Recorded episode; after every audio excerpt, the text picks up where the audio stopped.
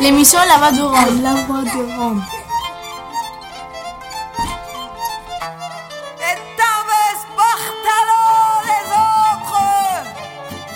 Glaso Romano puis fréquence Paris pluriel pour öxeltashow.tv. Le jour de la sirène, une émission mensuelle présentée par La Voix des Roms et Radio.graphie tous les premiers mercredis du mois de 17h à 18h sur FPP 106.3.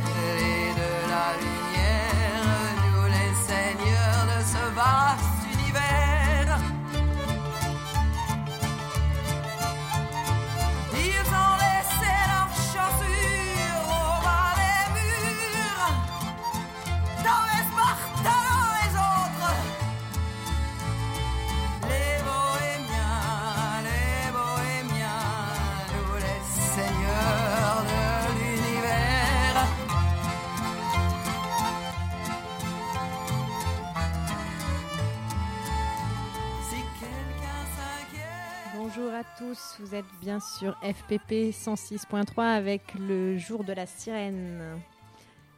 Bonjour tout le monde. Salut Pierre. Bonjour, bonjour et bonne rentrée à tous. Et salut Mitko derrière la vitre. Bonjour. Ah, et on a un petit coucou de Anina en direct euh, qui est un peu plus loin, qui n'est pas avec nous aujourd'hui. Et euh, voilà, c'est notre entrée. Eh oui, il fallait bien. Et il n'y a pas que nous qui, sommes rentrés, il y a aussi les enfants du terrain des coquetiers à Bobigny qui ont fait leur rentrée scolaire aujourd'hui, alors qu'un arrêté d'expulsion euh, donné par le maire de Bobigny euh, leur tombe sur la tête comme une épée de Damoclès. Donc ils ont fait leur rentrée. Il y a un petit sujet sur Libération, j'ai vu ça tout à l'heure euh, avant de partir. Et on va écouter un petit reportage que j'ai fait ben, devant la mairie de Bobigny, où donc les familles venaient voir le maire, euh, le nouveau maire de Bobigny, Monsieur De, de Paoli, maire UDI, qui a donné cet arrêté d'expulsion de ce terrain qui habitait depuis au moins cinq ans, mmh. et dont la majorité des enfants sont à l'école à côté. Voilà, Mitko, tu peux envoyer ce petit reportage de 6 minutes à Bobigny. Ah, il laisse pas entrer. Alors voilà, on est à la mairie de Bobigny. Euh, oui. Et vous voulez voir le maire, c'est ça? Euh, Ouais, c'est ça, parce qu'ils vont nous dégaler tout là-bas. Est-ce que vous pouvez raconter un peu ce qui se passe sur le terrain des coquetiers avec la mairie? Nous, on a gagné le terrain. La, le dernier jour, on a gagné le terrain. Et là, c'était vendredi le 21. C'était la police qui était venue. Il a dit que on va être expulsé de, de terrain. Et là, on a des enfants qui, qui sont à l'école. Si on commence à l'école, on va rester où On va rester dans la rue. On peut pas habiller, laver, tout ça. Mais là, nous voulons rester encore. Tu vois mais la mairie, elle veut casser le terrain. C'est pas notre faute qu'on table à tous les ports tous les jours il y a personne qui, qui ouvre. Tu vis sur le terrain? Oui. Depuis combien de temps? Un mois. Après, moi, je suis pas rome, je suis française. J'ai une copine à moi qui m'a ramenée là-bas. Et après, moi, vu que j'étais un peu dans la galère, ils m'ont hébergée. Tu as été euh, accueillie par les Roms du décoquetier Voilà, c'est ça. Ils m'ont donné une caravane. C'est eux qui t'ont donné une caravane? Oui. Tu t'appelles comment? Kera. Nous aussi, on veut habiter sur les logements comme les autres. Nous aussi, on veut des, on veut des conditions pour notre enfant. Nous aussi, on ne veut pas être dans la misère. On n'aime pas rester dans cette misère-là. Nous aussi, on veut être comme tout le monde. Mais c'est ça qu'ils ne comprennent pas. On est en Europe, on a, on a des droits.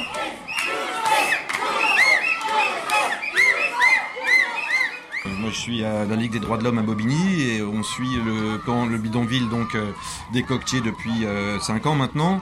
C'est un bidonville qui a la particularité de scolariser la quasi-totalité des enfants. On a des enfants qui vont de la maternelle au lycée maintenant.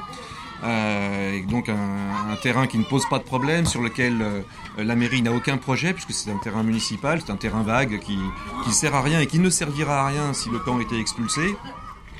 Et euh, alors que le tribunal en juillet avait refusé euh, l'expulsion demandée par la mairie, la mairie là vient de prendre un arrêté municipal y compris à l'encontre de la décision de justice, ce qui est quand même une grande première, au point que le syndicat de la magistrature s'est fendu d'un communiqué d'ailleurs très en colère. Et, nous sommes en colère aussi, voilà.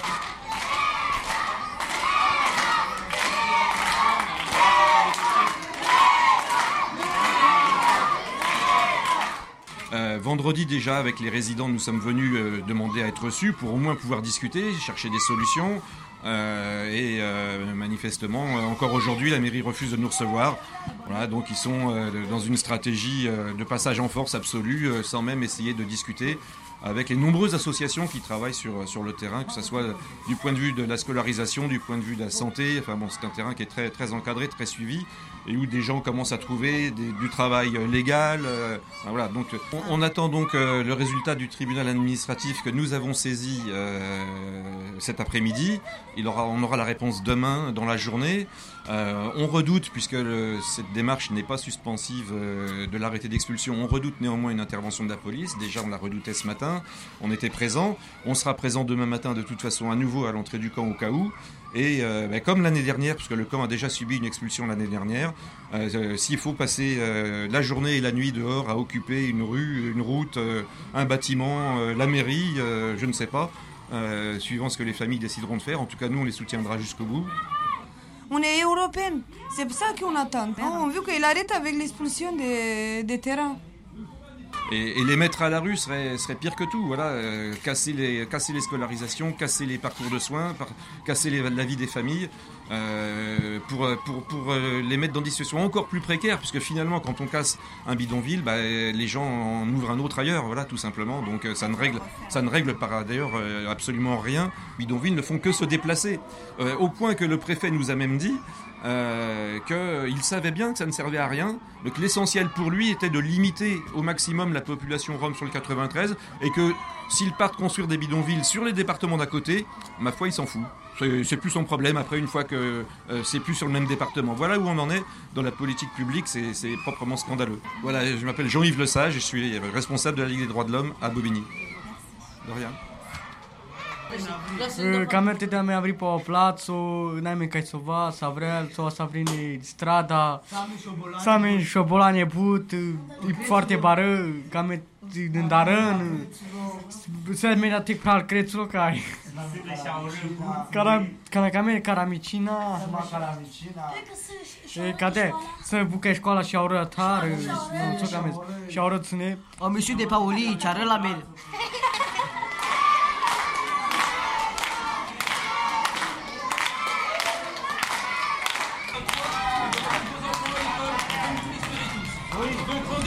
mele. quelques-uns à 6 heures, au cas où la police vienne quand même devant le camp. Les gens sont solidaires parce qu'ils savent que vos enfants vont à l'école, que vous méritez de vivre dignement comme tout le monde, et que s'il n'y a pas de logement décent tout de suite à vous donner, qu'on vous laisse en paix sur ce terrain où vous ne gênez personne. Voilà ce que l'on défend, voilà ce qu'on va continuer à défendre tous ensemble, et restez vigilants sur vos mails. Si jamais la police intervenait demain matin, il y aurait évidemment des mails dès 7h du matin, 7h30, euh, et donc, euh, nous vous demandons de prendre des dispositions pour venir nous aider, soutenir les familles dans les euh, mouvements qu'il y aura à faire. Merci. Voilà, c'était un reportage à Bobigny, devant la mairie de Bobigny, où le nouveau maire de Paoli a mis un arrêté municipal contre l'occupation de ce terrain rue des Coquetiers. Un terrain qui avait gagné euh, le droit de rester, euh, je ne sais pas si c'est exactement les termes, Saïmir, tu vas nous en parler dans la petite chronique judiciaire après, euh, avait le droit de rester sur ce terrain. Et puis finalement, ça a changé, tu reviendras là-dessus. Et ensuite, donc, nous verrons. Le sujet de, la, de, ce mois-ci, ça sera la Pologne, deuxième édition, deuxième fois que la Voix des Roms va à Cracovie, un rassemblement euh, européens, des jeunes roms et non roms, notamment organisés par Ternipé. Vous reviendrez un peu sur l'historique de ce grand rassemblement mhm, européen. Tout à fait. On parlera un peu de ça tout à l'heure dans un, deuxième temps. Voilà. On reviendra aussi sur la sortie du livre Avava Ovava. Euh, qui a été écrit l'an dernier suite euh, notamment euh, à ce premier voyage et à ce premier... Voilà, qui a été écrit au printemps et qui sort en, en librairie ces jours-ci, enfin et ces semaines-ci. Voilà, c'est la sortie, c'est la rentrée littéraire aussi. Et hum, voilà, on aura quelques pauses musicales aussi. Vous êtes avec le jour de la sirène sur FPP 106.3. Petite chronique judiciaire avec Saïmir. Oui, donc euh, j'ai l'honneur et la tâche lourde de remplacer Anina pour cette chronique du réveil de la justice qu'on avait appelée ainsi parce que, parce que justement il y avait l'affaire Win- Winterstein pour les intimes de la- du droit de la justice. On avait appelé cette chronique euh, le réveil de la justice suite à une euh, décision de la Cour européenne des droits de l'homme qui mettait le droit à la vie privée et le droit au logement à une protection euh, supérieure. euh, et donc, qui disait on ne peut pas euh, expulser les gens de leur domicile de cette manière-là. C'est la protection de- du domicile.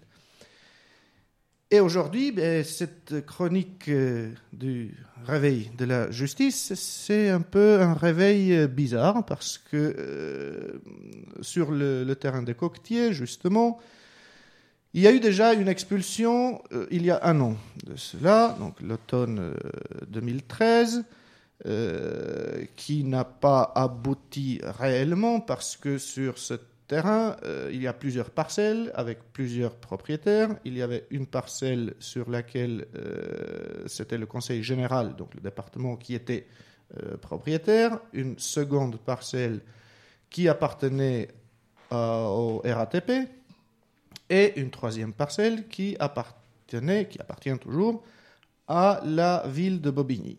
Et à cette époque-là, il y a un an, donc, la euh, maire, la municipalité de Bobigny, n'avait pas demandé l'expulsion de sa parcelle à elle. Quand la police est euh, venue exécuter euh, la décision d'expulsion qui était à l'initiative du Conseil général et de la RATP, on connaît très bien le- la délicatesse et la finesse de la police.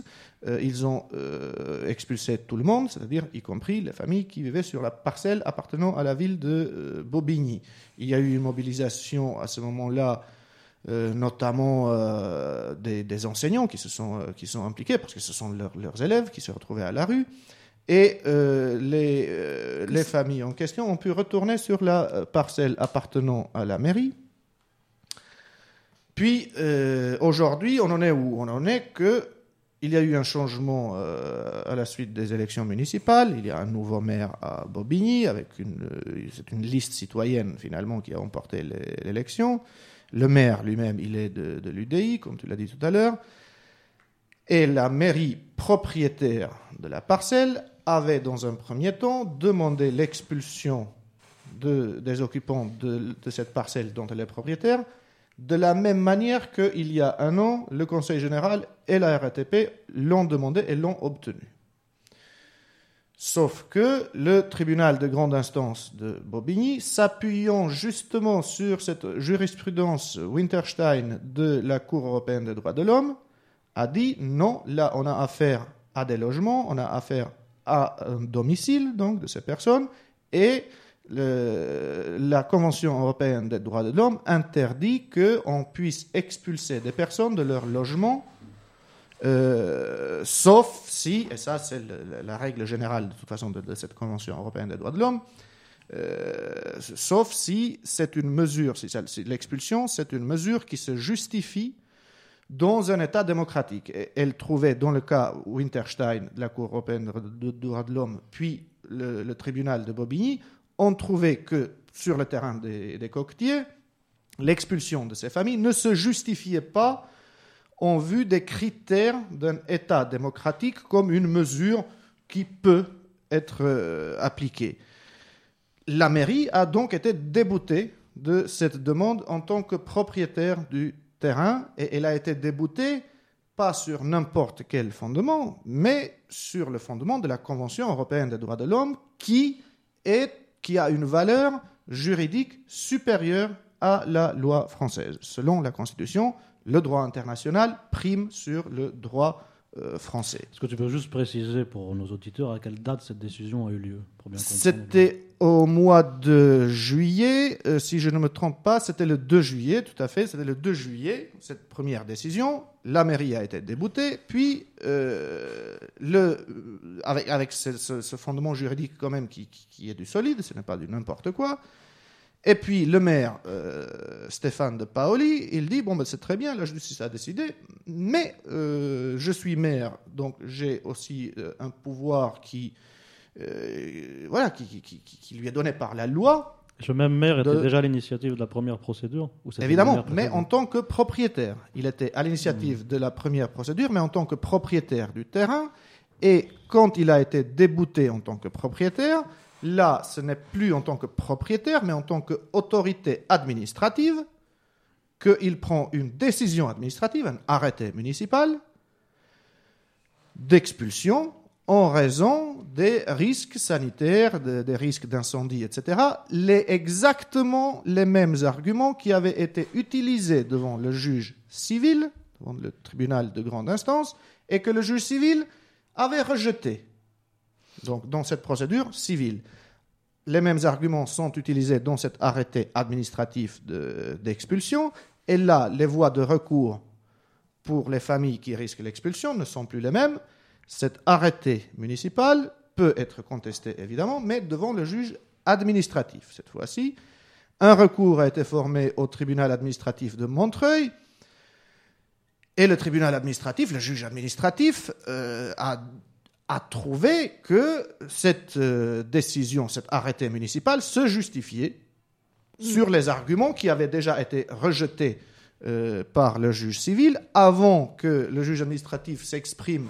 Le syndicat de la magistrature, ce sont des professionnels, donc des, des- des juges, avait euh, publié un communiqué où il qualifiait cet arrêté d'indécent, et, et c'est vrai, on les rejoint sur, sur ce point-là, une autorité administrative qui utilise administrativement des arguments qui ont été rejetés par le juge civil, le juge civil qui, en vertu de la Constitution française, est reconnu comme le gardien de la liberté, à la différence du juge administratif, qui, lui, est le gardien de la légalité des actes administratifs, eh bien là, la justice administrative a validé cette décision administrative. Il y a encore une voie de recours. Ah. Il y a une voie de recours, donc l'avocat des familles euh, travaille sur ça. Il y aura un recours, c'est devant le Conseil d'État que, ça va être examiné, au regard de règles du droit administratif. Personnellement, en tant que, juriste, ça m'a rappelé les, premiers cours de droit administratif où les profs nous disaient attention, le droit administratif, ce n'est pas le droit de l'administration dans le sens où c'est là pour appuyer l'administration. Le droit administratif, c'est un ensemble de règles qui s'appliquent aux actes euh, et à l'action administrative. Et là, on a un cas, euh, ce sont deux ordres, d'ailleurs c'est une spécificité française euh, qu'on ne retrouve pas dans, dans, dans de, de régime, dans le système juridique. euh, ce n'est pas le- le- le, ce n'est pas commun d'avoir deux ordres juridiques différents, distincts. En France, on a deux ordres juridiques distincts qui sont d'un côté le- le- la juridiction civile euh, et de l'autre côté les juridictions euh, administratives qui, là, pour le coup, euh, ont des positions opposées, même, même pas différentes, mais carrément opposées. Euh, et euh, il, y a, il y a un conflit, évidemment, de, de ce que voilà, de ce que la justice devrait euh, décider.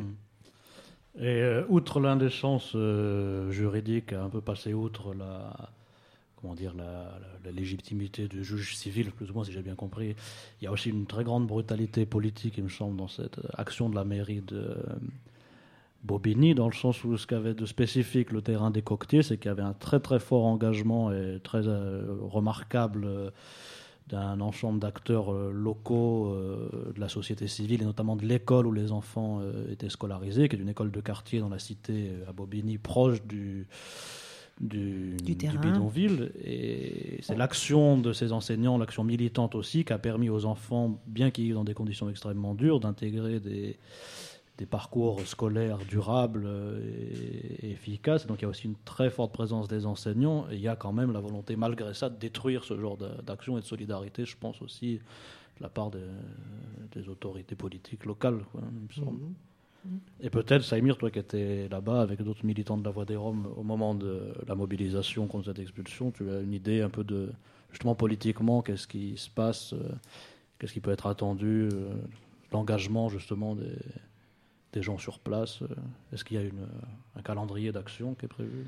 Alors, il n'y a pas de calendrier précis d'action, mais il y a une mobilisation qui, qui est présente et qui, qui perdure, euh, puisque voilà, tout, tout le monde a compris que les choses ne peuvent pas se passer de cette manière-là. Euh, évidemment, les familles elles-mêmes, elles sont, elles sont très déterminées. Euh, ce qui se disait ce jour-là, comme les jours d'avant, comme les jours d'après, c'était de toute façon, si on est expulsé, on va s'installer devant la mairie avec des tentes. On, on ne va pas quitter cette ville qui, qui- qui est la leur, finalement, Mm. depuis, depuis des années qu'ils sont là. Euh, et de l'autre côté, ce que j'ai vu, parce que j'ai pu parler au chef du cabinet du maire, euh, ce que j'ai vu, c'est quand même euh, un peu inquiétant parce que j'ai l'impression. Je, l'écoutais parler et je pensais à, Jésus qui disait Pardon leur Père, ils ne savent pas ce qu'ils font. Euh, ils, ne ils ne réalisent pas ce qu'ils font. Ils ne réalisent pas la gravité de ce qu'ils font. Et quand j'ai dit à, ce chef de cabinet que l'arrêté du maire euh, était c'était une, un- un- une confrontation frontale hein, avec la Convention européenne des droits de l'homme, euh, il n'avait pas réalisé ça. Il, ne pense pas ça. Il, ne pense pas à ça et c'est grave. Donc j'espère qu'ils ils finiront par, euh, par réaliser et puis qu'il y aura un dialogue. Oui, pour l'instant, il n'y a eu aucun dialogue. Sinon, on ira au clash et ils le savent bien. Il y a eu des cours, beaucoup de courriers, j'ai vu un peu envoyés par les enseignants notamment euh, aux préfets, aux autorités locales, aux ministres, je crois.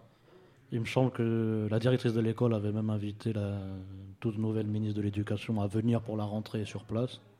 Alors évidemment, ça n'a Oui. pas été fait parce que Ça n'a pas été fait. Elle avait invité la, la nouvelle ministre de, de- de faire la rentrée euh, dans cette école.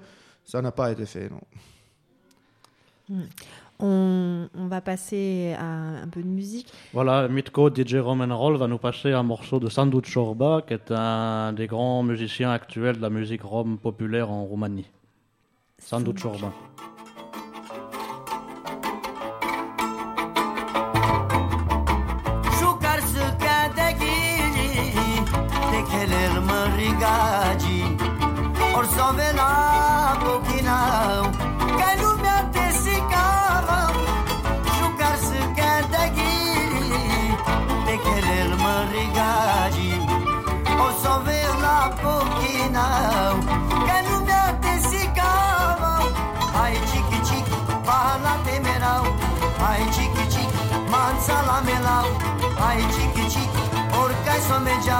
पाला बुलाते मैं मेरा आई चिकी चिक कहलाते मेरा आई चिकी चिक और सोने में दाओ आई चिकी चिक कोई सहारा नहीं देखा मैं देखा मुर्गी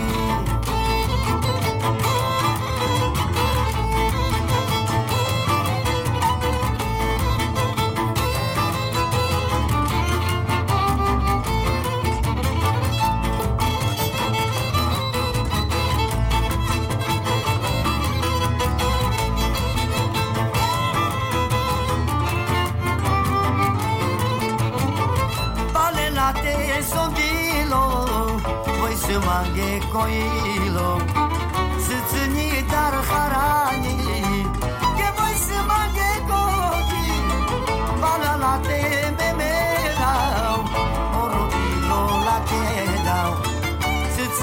dar harani Ke harani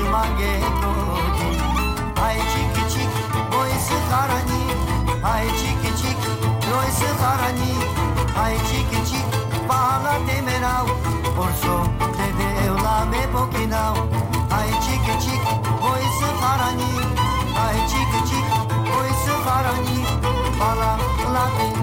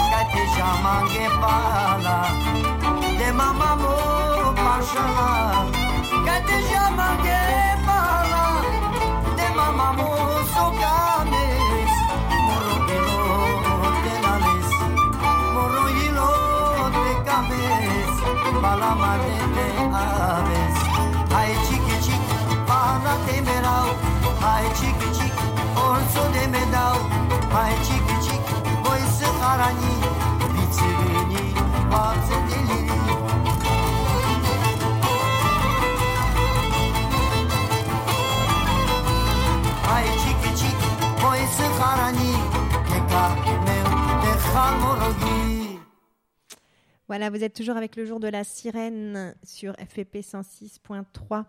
On va revenir sur ce, voyage et sur surtout cette réunion des jeunes Roms et non-Roms de toute l'Europe, euh, réunis à Cracovie pour la deuxième année. Euh, la Voix des Roms euh, participait pour la deuxième fois donc à ce rassemblement autour de la date commémorative du 2 août, commémoration du génocide des Roms pendant la Seconde Guerre mondiale mais avec aussi plein d'ateliers, plein de conférences, plein de rencontres avec des survivants, comme on dit, et, aussi organisé par le réseau Ternipé. Est-ce que vous pouvez revenir un peu sur l'histoire de ce rassemblement sur ces cinq jours? Euh, oui, bien sûr. Alors, avant, je crois qu'on écoute quelques sons euh, extraits du rassemblement de cette année. Euh, oui, on va expliquer un petit peu de quoi il s'agit. Alors, La Voix des Roms participait pour la deuxième fois à ces rencontres internationales, dont c'était la troisième édition. Et donc, ce sont des euh, rassemblements internationaux euh, d'organisations de jeunesse roms et non roms autour du souvenir et de la reconnaissance du, génocide dont les Roms ont été victimes pendant la Seconde Guerre mondiale. Et c'est à l'initiative d'un réseau qui s'appelle euh, Ternipé, donc est une, euh, un réseau, enfin un mouvement de jeunesse rome européen, et qui est une émanation au départ d'un- d'une association rome qui est en Allemagne, qui s'appelle Amarodrome, et de la rencontre d'activistes d'Ama- d'Amarodrome et de, de jeunes Roms de Polonais aussi, qui se sont. C'est un lien d'amitié et de coopération, qui ont commencé à élaborer un réseau euh, en utilisant intelligemment d'ailleurs des, des outils disponibles, euh, beaucoup du Conseil de l'Europe notamment, euh, à destination de la jeunesse européenne, pour rassembler et faire se rencontrer des activistes roms de différents pays, notamment euh, très rapidement autour de ce thème de- du génocide et la reconnaissance du génocide qui est assez central en fait dans le mouvement rome international pour des raisons dont on reparlera peut-être euh, Oui. tout à l'heure et donc de la reconnaissance du, du génocide et autour de la promotion de cette date du 2 août qui est la enfin, la promotion, promotion de la reconnaissance de cette date comme euh, date internationale de reconnaissance du génocide des Roms, qui est la date euh, le 2 août 44 de la liquidation du camp des familles tziganes à Auschwitz-Birkenau. Donc euh, voilà, depuis 3 ou 4 ans, en fait, Ternipé arrive à coordonner ou coaguler comme ça des acteurs locaux. Et euh, nous, la Voix des Roms, nous sommes rapprochés d'eux un petit peu par hasard. Il se trouve que euh, on avait reçu un courrier, enfin un mail il y a deux ans avant, donc euh, l'été passé, nous parlant de cet événement qu'on ne connaissait pas.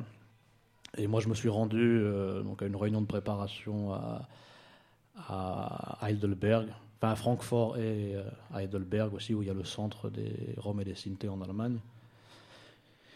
Et j'ai été tout de suite assez frappé en fait par la, la force des activistes qui étaient rassemblés là, la détermination et puis l'ampleur que ça commençait à prendre parce qu'ils avaient fait une édition précédente, je crois en 2011, où ils étaient une cinquantaine de personnes à se rendre sur le site du camp des familles tziganes autour de la reconnaissance du génocide, mais déjà dans l'objectif beaucoup plus vif et perceptible de mobilisation sur les De enjeux politiques actuels, en fait, et de partout en Europe, parce que la situation est difficile et beaucoup de pays d'Europe pour les, pour les Roms. Et sur la base aussi de l'auto-organisation des communautés elles-mêmes. C'est vraiment un, mouvement d'auto-organisation.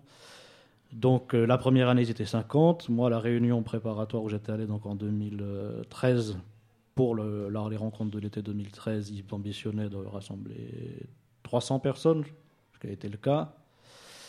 Donc c'était notre première participation. On est parti ici à un groupe de 20-25 personnes, dont je faisais partie Maïsoun. ouais, on s'en Et souvient. Saïmir et Mitko Et ici Mitko. présents. Et cette année, à nouveau, ils avaient l'ambition de rassembler un millier de jeunes qui étaient présents euh, à Cracovie. Alors c'était cette fois plus ambitieux encore, avec euh, donc il y a euh, ce- c'est un rassemblement autour de la journée du 2 août et d'une cérémonie commémorative un peu rituelle, mais donc euh, comme je le disais tout à l'heure, avec l'objectif de renforcer la mobilisation de ces organisations et de ces jeunes activistes face à la situation actuelle, pendant la situation actuelle. Donc ces quatre journées où sont animées quantité de euh, témoignages, d'ateliers collectifs, d'échanges d'expériences. euh, avec euh, cette année, il y avait particulièrement la présence de plusieurs survivants du génocide. Il y a eu Raymond Gurem pour la France qu'on a invité, nous la Voix des Roms, enfin, qu'on a mis en, en contact avec Ternipé pour qu'il soit accueilli, etc. Il y avait, alors j'ai oublié tous leurs noms malheureusement euh, à l'instant, mais il y avait une- Rita, j'ai lu un Rita article sur d'Isabelle Ligné sur Rita. une, euh, une femme, euh, une Sinti allemande, qui est, je crois, non, elle est allemande, hein, ou autrichienne. Je crois qu'elle est allemande et en fait, elle, alors particulièrement, avait été internée avec sa sœur jumelle à Birkenau et elle a perdu sa jeune sœur à l'âge d'un an dans les laboratoires de Joseph Mengele. Donc c'était particulièrement bouleversant et émouvant de l'entendre euh, témoigner de ces. de Oui, il y a ça. un article dans les dépêches Zigan, on parlera peut-être Oui. tout à l'heure ouais, sur, euh, sur Rita. Oui, il y a une série d'articles dans les Dépêches, Dépêches Tziganes parce que Isabelle euh, Ligné, qui entre autres s'occupe des Dépêches de- organe de presse sur le, sur le web, était présente avec Evelyne Pomerin également.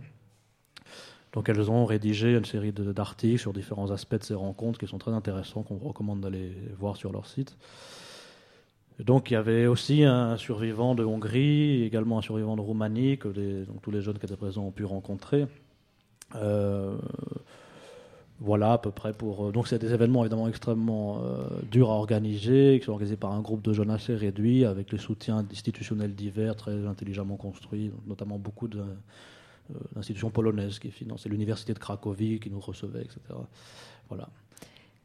Et alors, euh, comment ça, se fait qu'il y a cette espèce de volonté à la fois des jeunes Roms à vouloir se réunir pour agir aujourd'hui contre euh, les exactions xénophobes que les Roms subissent dans toute l'Europe et à la fois cette date de commémoration du génocide Comment ça s'est aligné en fait ces deux volontés? Vous en savez fait, il se trouve que le- la question de la commémoration du génocide est centrale et porteuse parce que euh, elle est rassembleuse en fait. Et aussi rassembleuse des beaucoup d'institutions qui, bon, en gros, bizarrement, on peut dire que c'est une sorte de thématique à la mode. Bien que les. C'est une thématique qu'on entend plus au niveau institutionnel que la thématique de, de aujourd'hui. euh, regardez ce qui se passe. Oui, je pense que c'est ça. C'est que, en fait, le mouvement, ce mouvement-là a pris sur un mouvement de reconnaissance du génocide en cours, donc auquel étaient sensibilisées déjà des institutions, notamment comme le, sans doute le Conseil de l'Europe ou des- le gouvernement polonais qui a reconnu officiellement le génocide des Roms euh, il y a quelques années et qui a une action dans ce sens-là, pour Mm. des raisons qui sont les siennes, etc. Donc, ça, ça s'est engrené euh, sur cette thématique-là. Mais évidemment, pour euh, tous les jeunes qui sont présents là, ils sont présents au motif des difficultés qu'ils rencontrent eux ou leurs proches ou leurs amis euh, dans la vie de tous les jours. Donc très vite, ça a été associé à ces revendications et ces envies-là d'engagement politique actuel et de, réflexion sur la société actuelle, les mécanismes de discrimination, d'ex- d'exclusion, etc., d'inégalité. Et Qu'on euh, retrouve dans les ateliers en fait qui sont proposés euh, beaucoup lors dans de les ces ateliers et puis dans l'atmosphère générale en fait. Et plus en plus, et nous on est très contents, on en reparlera tout à l'heure, euh, c'est que cet aspect-là recouvre celui de la reconnaissance du génocide auquel on tient, euh, nous à la Voix des Roms aussi, mais dans des modalités qui sont peut-être un peu différentes que celles habituelles. Mais au premier plan, euh, voilà, on pense que l'urgence, euh, enfin, c'est indispensable d'associer les deux et pas de n'importe quelle manière.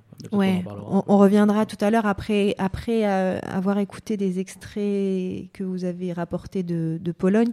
On, on reparlera de cette date du 16 mai que vous avez proposée, une date de, de résistance.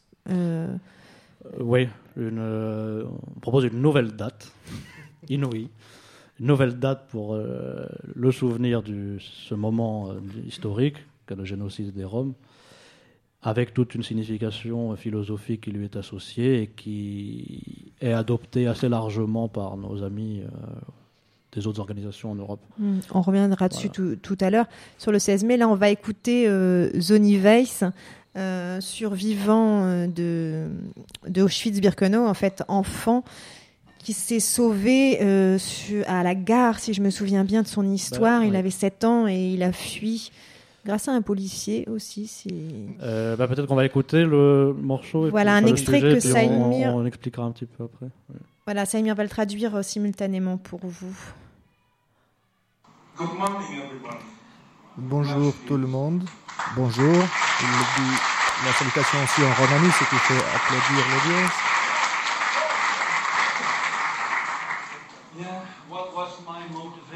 Alors, c'est une. euh, quelle était ma motivation? En fait, c'est la réponse à une question qui lui a été posée.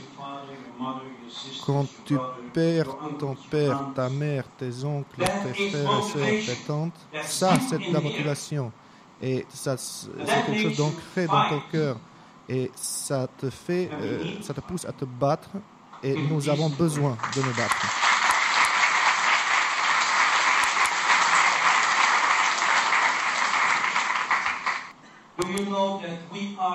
Est-ce que vous savez que nous sommes le seul peuple sur cette terre qui n'a jamais entamé, qui n'a jamais commencé une guerre? Est-ce que ce n'est pas magnifique ça? Nous devrons être fiers. Voilà, c'était le, le message, c'était un très court message de, de- de son intervention, euh, qui en fait c'était en réponse à, une question qui lui a été posée par un jeune qui lui demandait mais où, quelle était votre motivation et où, où- avez-vous trouvé cette force? Euh, Parce que euh, Zoni Weiss, c'est quelqu'un de très engagé euh, depuis des années pour qu'on parle de, l'histoire, mais aussi dans le présent. Et c'est ce qu'il dit, et c'est ce qu'on va entendre aussi dans, les autres enregistrements d'autres intervenants. Ça, c'était la rencontre intergénérationnelle, en fait. Et on va entendre aussi les jeunes, dont Anina, euh, qui, qui parlent de, ce lien, en fait, entre l'histoire et le présent, l'engagement au, présent.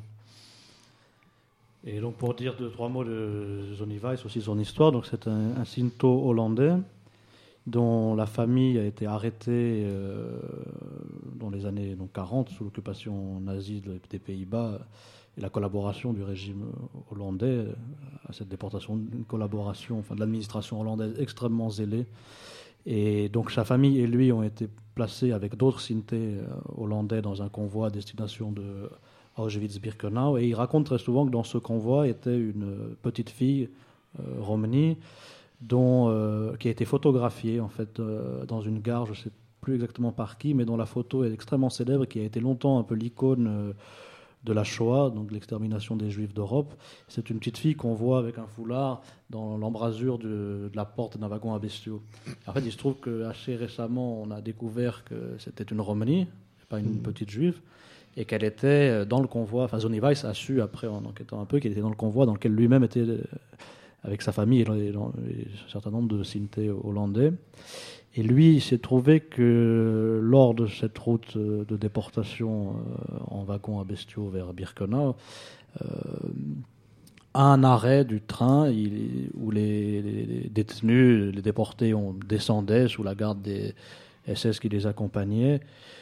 Alors je ne sais plus exactement par quel euh, concours circonstances et courage d'une personne en fait qui a trouvé une brèche dans la surveillance pour quitter le quai malgré la surveillance des SS.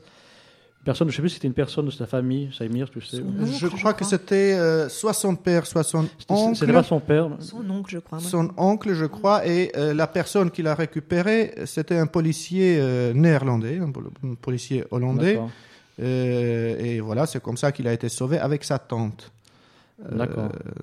donc c'était- au moment où le, le train partait. D'accord. Et donc, euh, voilà, donc c'est ça. Et puis ensuite, le train est, est reparti et sa famille a été donc euh, internée à Birkenau, dans le camp des familles tséganes, puis euh, assassinée donc avec euh, les autres euh, Roms et Sinti restant dans le camp des familles tséganes le 2 août 1944. Là, et depuis, on retrouve Zoni Weiss qui, qui, qui, qui va partout et qui va parler à la jeune génération.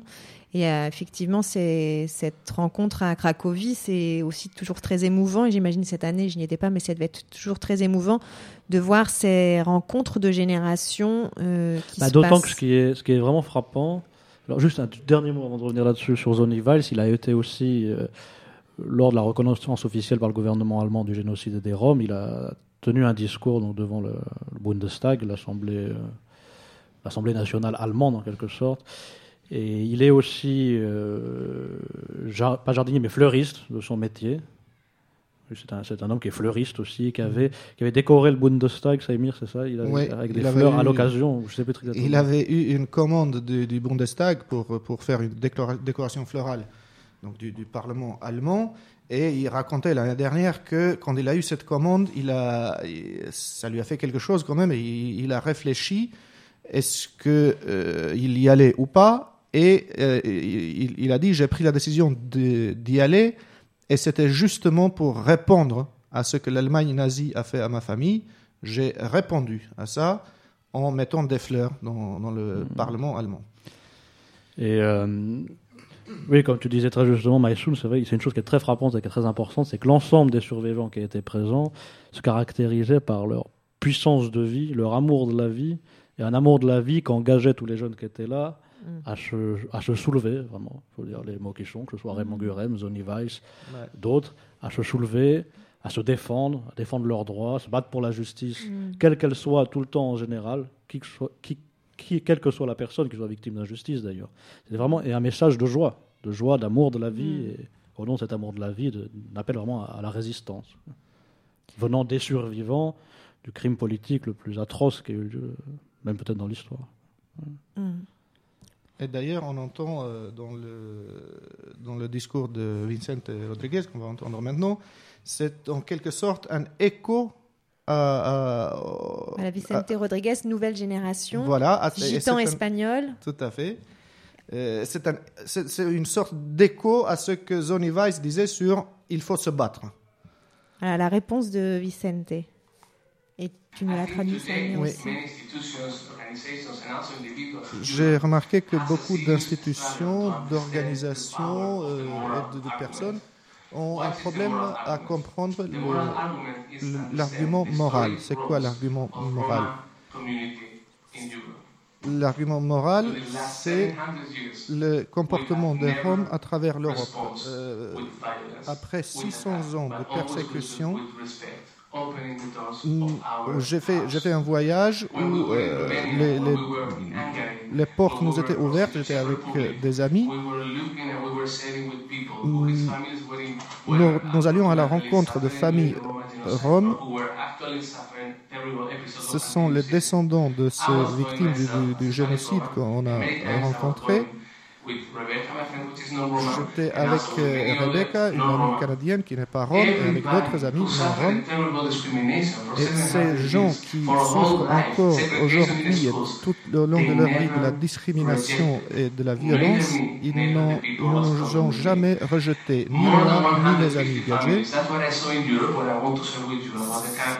C'est ça que j'ai vu lors de, de ce voyage que nous avons fait à travers l'Europe et jusqu'en Inde.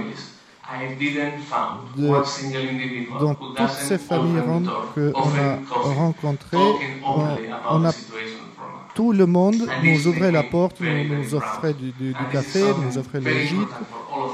Et ça, c'est quelque chose dont nous devons être fiers. Et maintenant, euh, je reviens sur Auschwitz. Quand j'ai vu cette inscription à l'entrée du camp, euh, ça m'a rappelé une campagne d'une grande organisation euh, espagnole qui disait, pour, dans une campagne pour les Roms, le travail nous rend égaux. Et ça, c'est quelque chose de très similaire à ce qu'on voit à l'entrée du, du camp à Auschwitz. Et c'est quelque chose que j'ai entendu tout au long de ma vie, qu'il faut travailler. Mais personne ne- ne- n'est jamais venu me dire être Rome, c'est magnifique. Personne ne m'a euh, jamais dit être comme tu es, ça veut dire aussi être égal aux autres.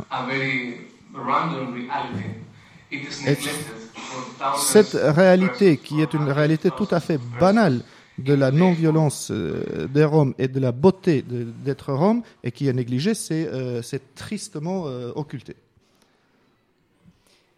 Ouais, super. Euh, C'était Vicente, donc ouais, qui revient aussi sur cette, euh, euh, j'allais dire non-violence, c'est un peu faible en fait comme terme par rapport à ce que vous Juste pour dire un tout petit mot pour expliquer un peu qui est Vicente, c'est Oui. un jeune Calo, Rome d'Espagne, qui se définit d'ailleurs lui comme Rome d'Espagne, hein, qui a 25-26 ans à peu près, qui est le fondateur au départ d'une association, enfin en tout cas de son groupe, qui s'appelle Yagbari, qui veut dire Grand Feu en, en Roumanie.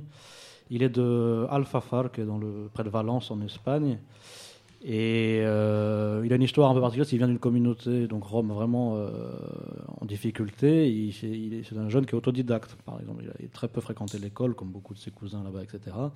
Mais il s'est auto-formé au départ par la lecture de bandes dessinées, notamment des bandes dessinées Marvel, et des super-héros X-Men, etc.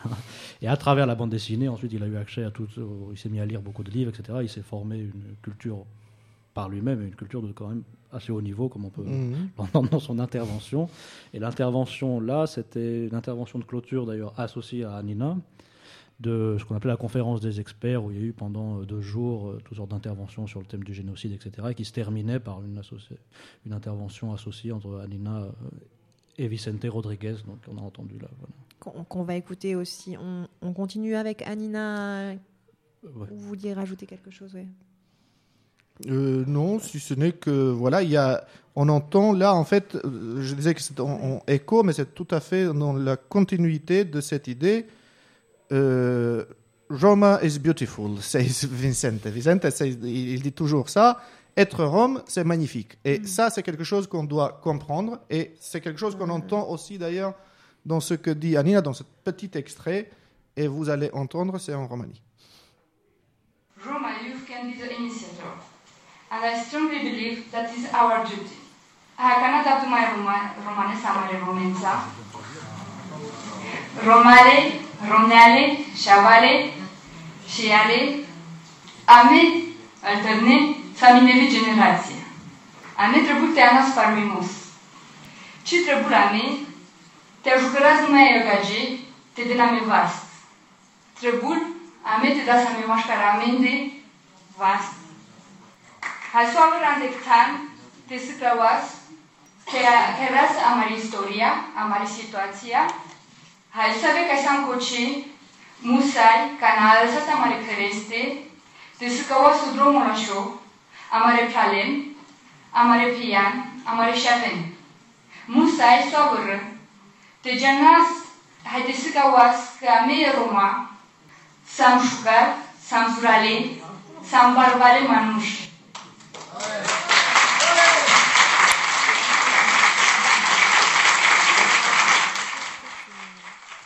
Euh, alors, je vais traduire juste pour préciser, c'était la fin de son intervention, donc après Vicente, qu'elle avait fait en anglais, euh, une intervention où elle racontait un petit peu son parcours, tout son engagement actuel. Et donc, elle terminait en Romanie en, en s'adressant donc directement à l'audience. euh, euh, Romanophone. mes, mes amis, mes frères, mes sœurs, euh, nous sommes ici rassemblés aussi. Euh, une, des, choses très importantes à comprendre, c'est qu'il ne faut plus. Le temps est fini où nous attendions que l'aide nous vienne d'ailleurs. C'est à nous maintenant de, de nous prendre en main et de nous aider entre nous, enfin de, de nous entraider, de, nous, de, de devenir solidaires.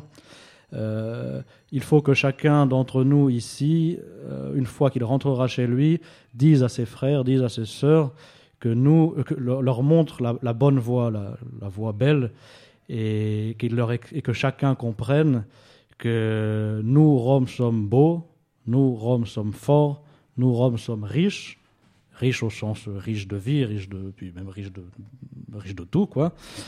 Euh, euh, que nous devons acquérir du savoir, comprendre la situation dans laquelle nous vivons, que le changement est mains en quelque sorte, hein, c'est le contenu de son message. Et elle finissait à la fin, c'est bizarre qu'on l'a pas entendu, elle disait euh, maintenant le temps est venu, chez Rome, mes, mes, enfin, Romalen, de vous soulever maintenant.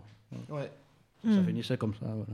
Et donc, évidemment, après avoir entendu ce discours assez calmement et sagement en anglais, attentivement, toute l'audience, en entendant parler romani, s'est mis à sourire. Puis à la fin, tout le monde s'est applaudi. euh, voilà, parce que c'était, c'était assez émouvant. quoi. Ouais, on imagine. Donc c'est un peu ça en fait le, le, le- oui Ro- Rome is beautiful, c'est ce que tu disais Samir pour euh, résumer en fait, c'est euh, soyons fiers euh, Oui, et c'était- levons-nous. C'était très difficile pour moi déjà de, de- de monter les, les passages euh, dans, dans tout, tout ce qui a été enregistré, mais euh, tout ça, ça fait vraiment un fil très logique, alors que Vicente n'était pas forcément présent quand euh, Zoni Weiss euh, avait parlé. Ça fait vraiment une- une- un, un fil rouge où on voit très clairement c'est notre histoire pour laquelle on est venu ici. Nous n'oublions pas le présent.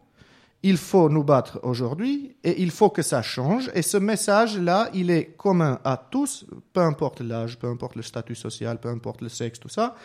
Et euh, ce que dit Anina euh, à la fin, euh, ça, revient encore une fois à cette idée Roma is beautiful. Et il est fini le temps où nous nous devions nous cacher, nous devions nous adapter pour coller à quelque chose. Non. Maintenant, il est temps, il est grand temps que on se montre tel qu'on est, parce que tel qu'on est, ça va très bien. Et il faut juste qu'on soit reconnu tel que nous sommes. Et pour avant d'écouter peut-être un nouveau morceau de musique, juste pour conclure, euh, avec un mot de Vicente qu'il avait formulé là-bas. euh, en fait, oui, l'unité, de- l'unité de conscience de l'ensemble du mouvement est telle, même sans coordination au départ, que lui, lui disait à un moment, euh, dans un discours pour conclure, que euh, je ne sais pas, mes amis, ce qui va arriver par l'avenir, mais il y a une chose dont je suis sûr, c'est que nous allons nous soulever. voilà, et puis on va écouter un morceau, euh, Mitko, si tu veux bien, c'est un morceau Rome, Rome remixé albanais. Voilà. Alain Mitko nous fait signe que c'est pas celui-là. Pe- Ah. Peut-être c'est Balval de la chanteuse française Claire. Et Balval Poudela, d'accord. Qui est une reprise donc du grand titre de Shaban Bayramovic. Ouais. Et comme il nous reste pas trop long.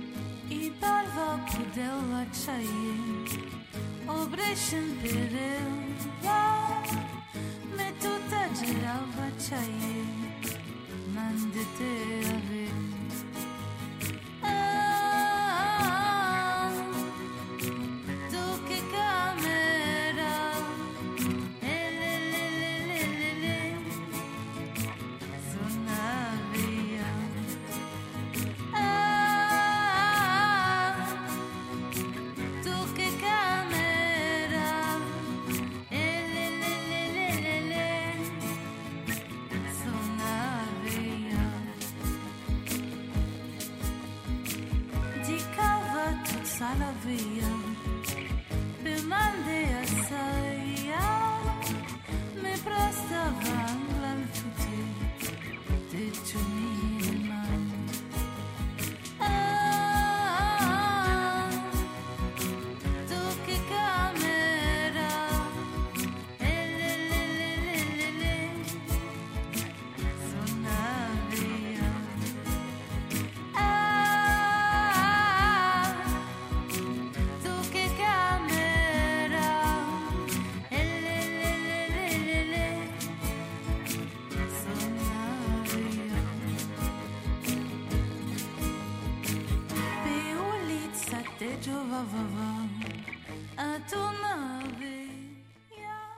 On voulait dire un mot sur euh, et toutes nos condoléances aux proches d'Olivier Berthelin, euh, l'initiateur du site d'information Les Dépêches d'Igane, qui est décédé ce mois d'août 2014. Euh, Olivier Berthelin, connu donc pour avoir créé ce site euh, envers les gens du voyage d'abord, et puis en fait un peu plus ouvert que ça aussi à tous les, les Roms, les pro- problèmes juridiques surtout, on va dire.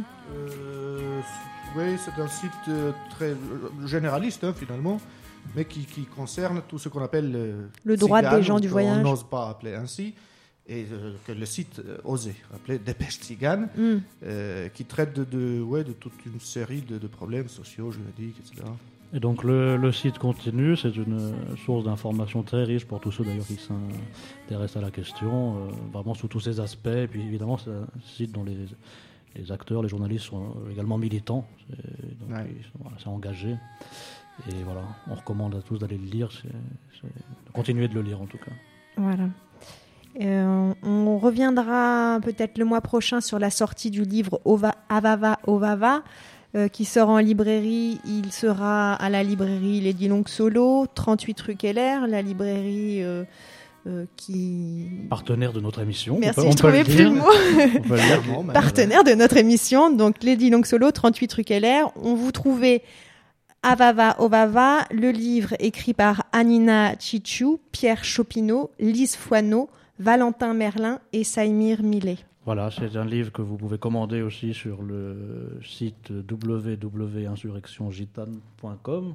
Insurrection-gitane.com. Oui, et sur le site des éditions Aldante, il est aussi disponible euh, sur Internet, euh, sur Amazon, etc. Mais commandez-le sur nos sites. Insurrection-gitane.